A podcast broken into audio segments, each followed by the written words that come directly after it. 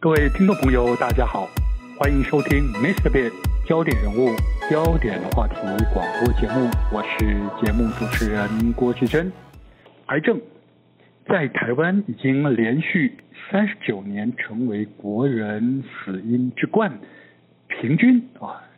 大约每十分四十六秒就有一个人因癌症而不幸死亡。好，那另外根据统计显示哦，其实癌症可能好发的年龄大多会集中在五十五岁以上，占比约占了百分之八十五。其中，由于以大肠癌、肺癌、肝癌这三种癌症，事实上常见于好发于五十五岁以上年龄层啊的这些癌症致死率的前三名。好，大多数的人呢、若在得知自己啊、罹患癌症的时候呢，第一个反应可能都是啊，天哪，怎么会是我？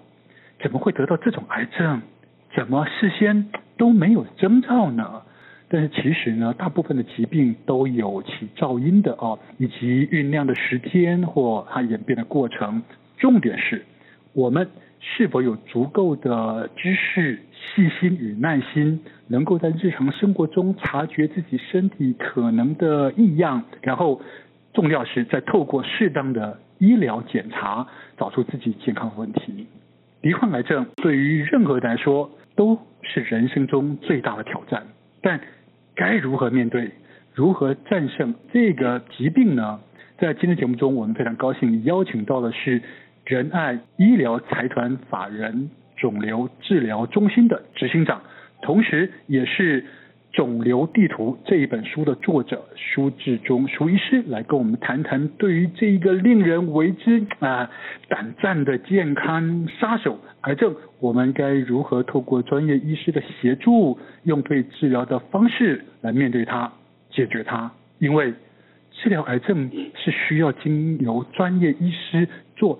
全方位的、全貌的检视，要有逻辑，而且是要掌握治疗节奏。你好，苏医师。哎，你好，好，苏医师嗯，哎，癌症啊，呃，我们也也叫做肿瘤疾病嘛，哦，对不对啊？对好，这是一个让所有人都闻之色变的疾病啊，呃，对于人类健康危害真的是越来越重啊。面对癌症，一般的病人说实在的，除了恐惧之外，还是恐惧啊。啊，这个时候唯一能够希望求助的，就只有像苏医师这样子的专业的肿瘤医师了哦。您自己本身，我们知道您有长达三十五年以上的肿瘤专科医师经验，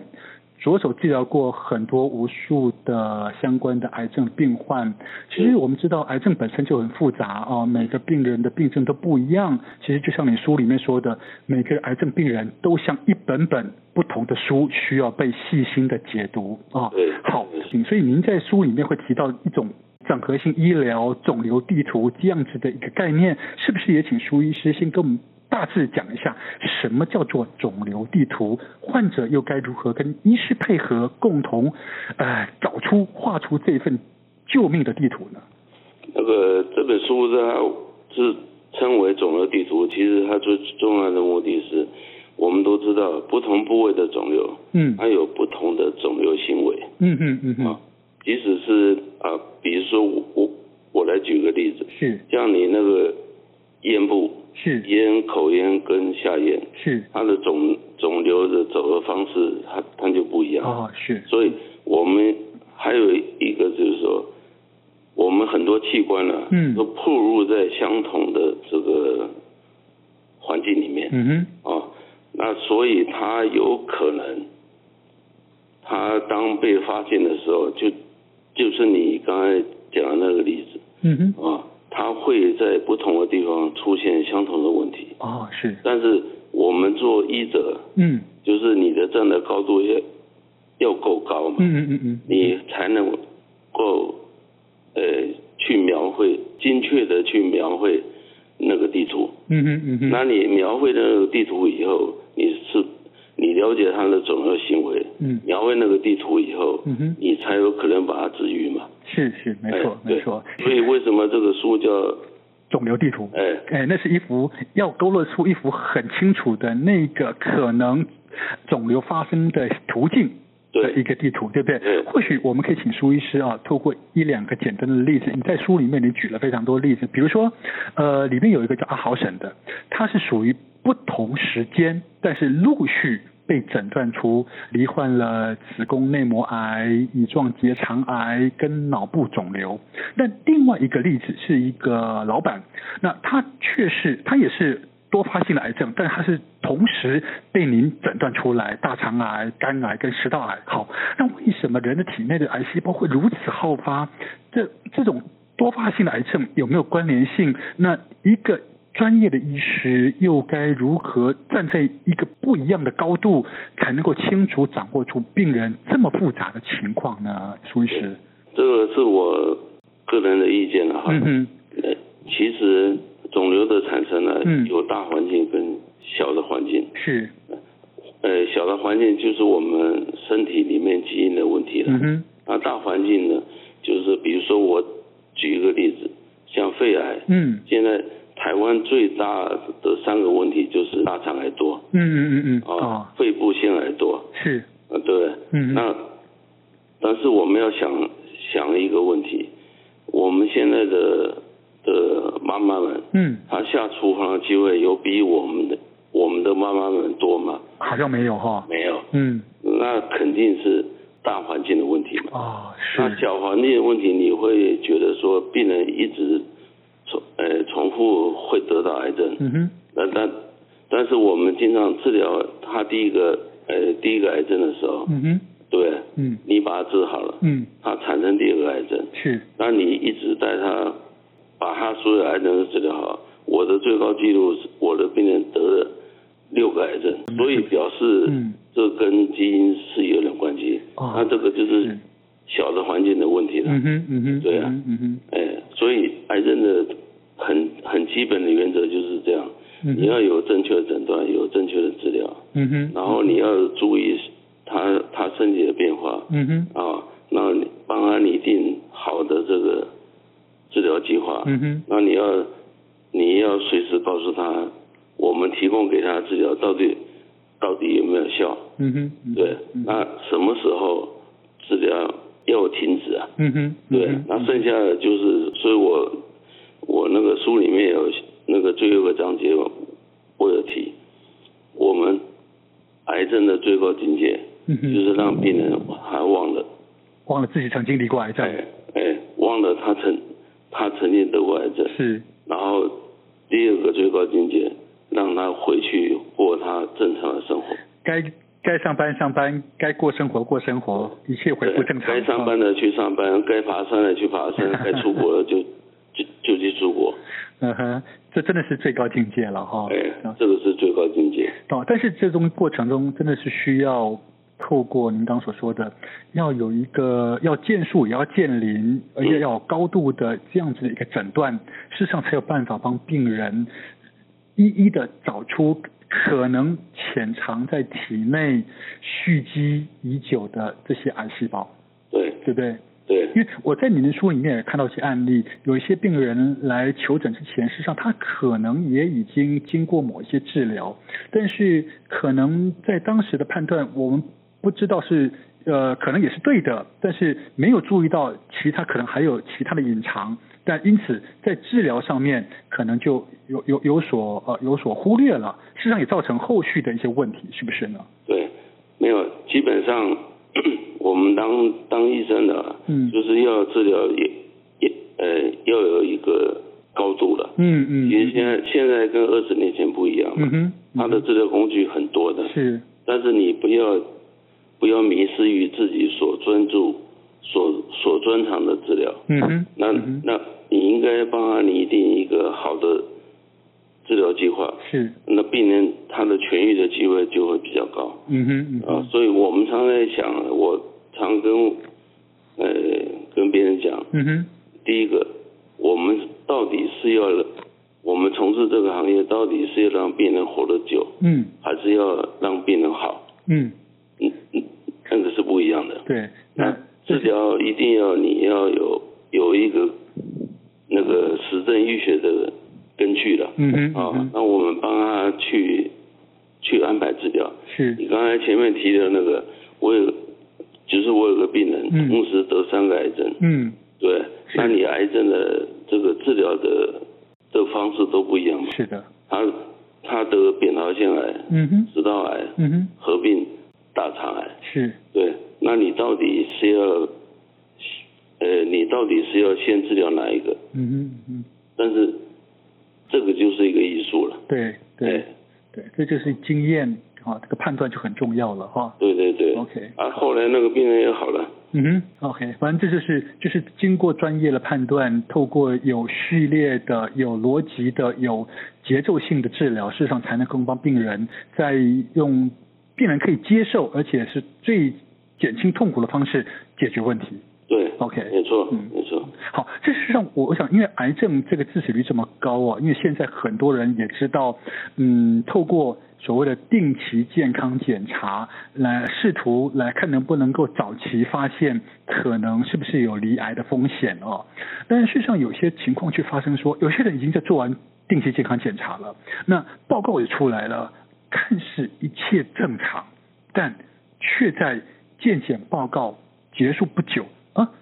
竟然发现罹患癌症了。好，嗯，其实蛮遗憾的哦、怎么会发生这样子的状况？其实明明健检报告是 OK 的，这到底是是是健检没有做对呢，还是有什么其他的因素呢？所以是就你临床上的碰到的一些经验，我我们怎么来面对呃做对健检跟如何解读健检这报告这件事情呢？嗯那个这个见诊大家都有一个很大的迷失了，嗯哼啊，嗯 就花了很多钱了，他见诊他他一定准嘛，啊，是是，对，其实不一定，嗯做所谓豪华型的是吧？对，还蛮行的，啊，有有些花很多很多钱， 嗯哼，但是问题是，我认为啦，嗯嗯最重要是读的人，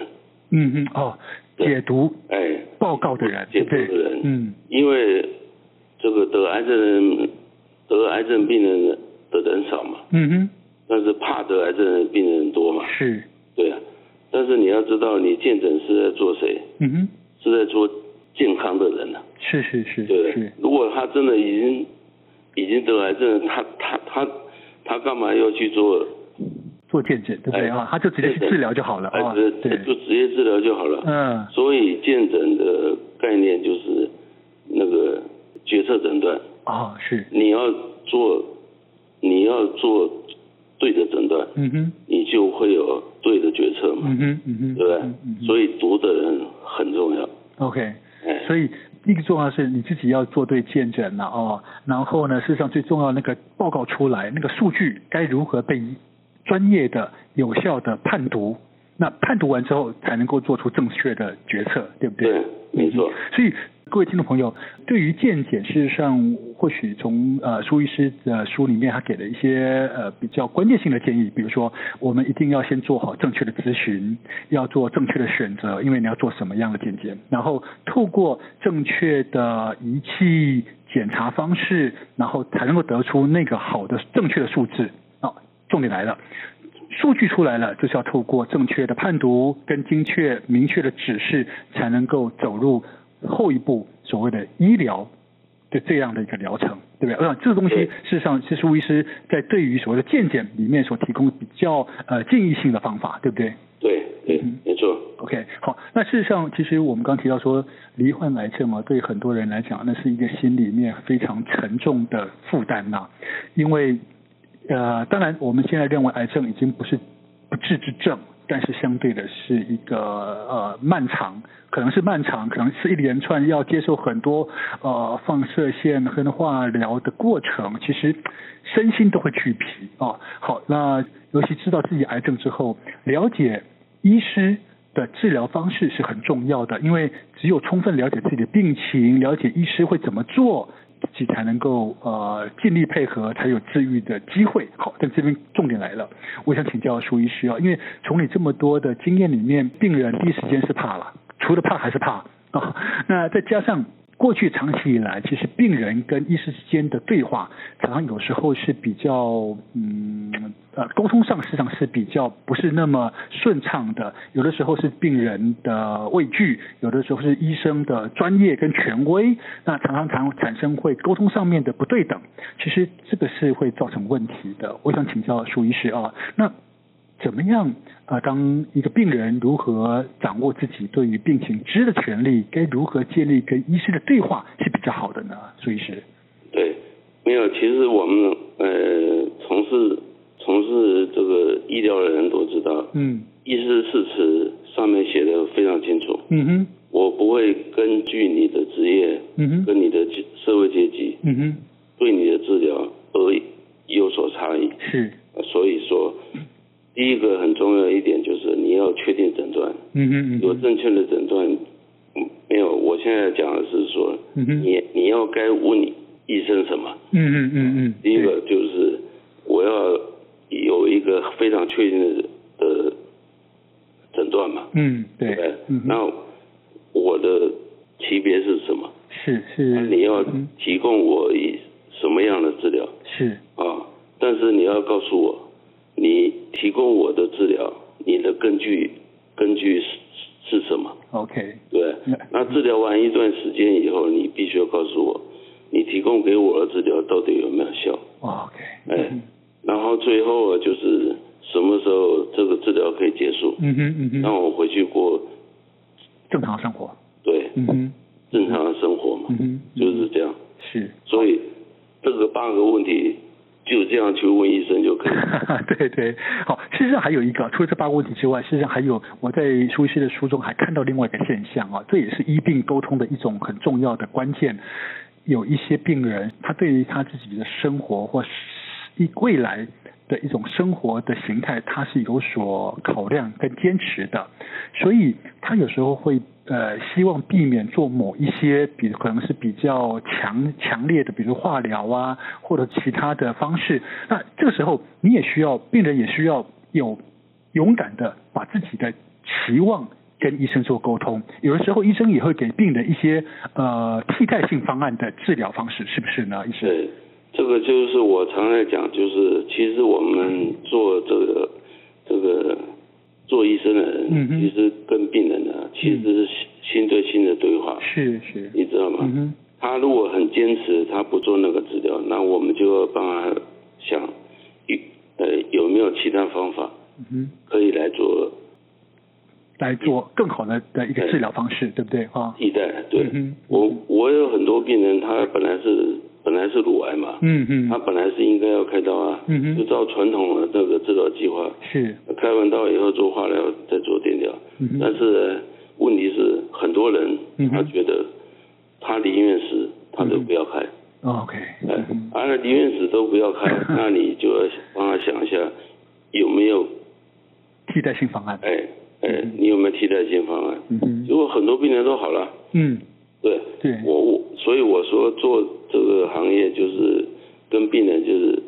要做对心对心的沟通了哈，哎心对心的沟通，没有，他也很想活啊，是是但是，是他觉得那个那个活的方式他非常辛苦，嗯嗯嗯，对不对嗯嗯？那我们也要帮他想一下有没有更好别的的方办法式来协助他对活下去哈。对嗯哼，好，所以各位听众朋友，癌症呃的确很可怕，但是真的已经不是不治之症了哦。其实面对癌症，诚如舒志中医师在《肿瘤地图》这里面所写到的，根据他三十五年来的经验，其实肿瘤细胞有它特定的形成与发展的方向。一个专业的医师，事实上绝对不会从狭隘的商业考量，而是他会用更高、更宽广的角度来设法让病人有好的治疗效果。啊、从医病关系上，那是一种真心承诺与陪伴的缘分，给病人安定，解决病人对疾病未知的恐惧，其实常常会得到一个意想不到的治疗效果。我们真的很高兴看到舒志松医师这样专业的医师在癌症的这一个领域潜心钻研三十五年，为我们带来更多更好的一个治疗的方式。我们今天节目的关系，我们再次谢谢舒志忠医师啊。当然，各位如果对这个癌症希望进一步的认识的话，可以来参考呃舒志忠医师最新的这个作品，叫做《肿瘤地图》这一本书。谢谢舒医师。哎谢谢你。好，各位听众朋友，我们下回 Mr. Big 网络广播中再见喽，拜拜。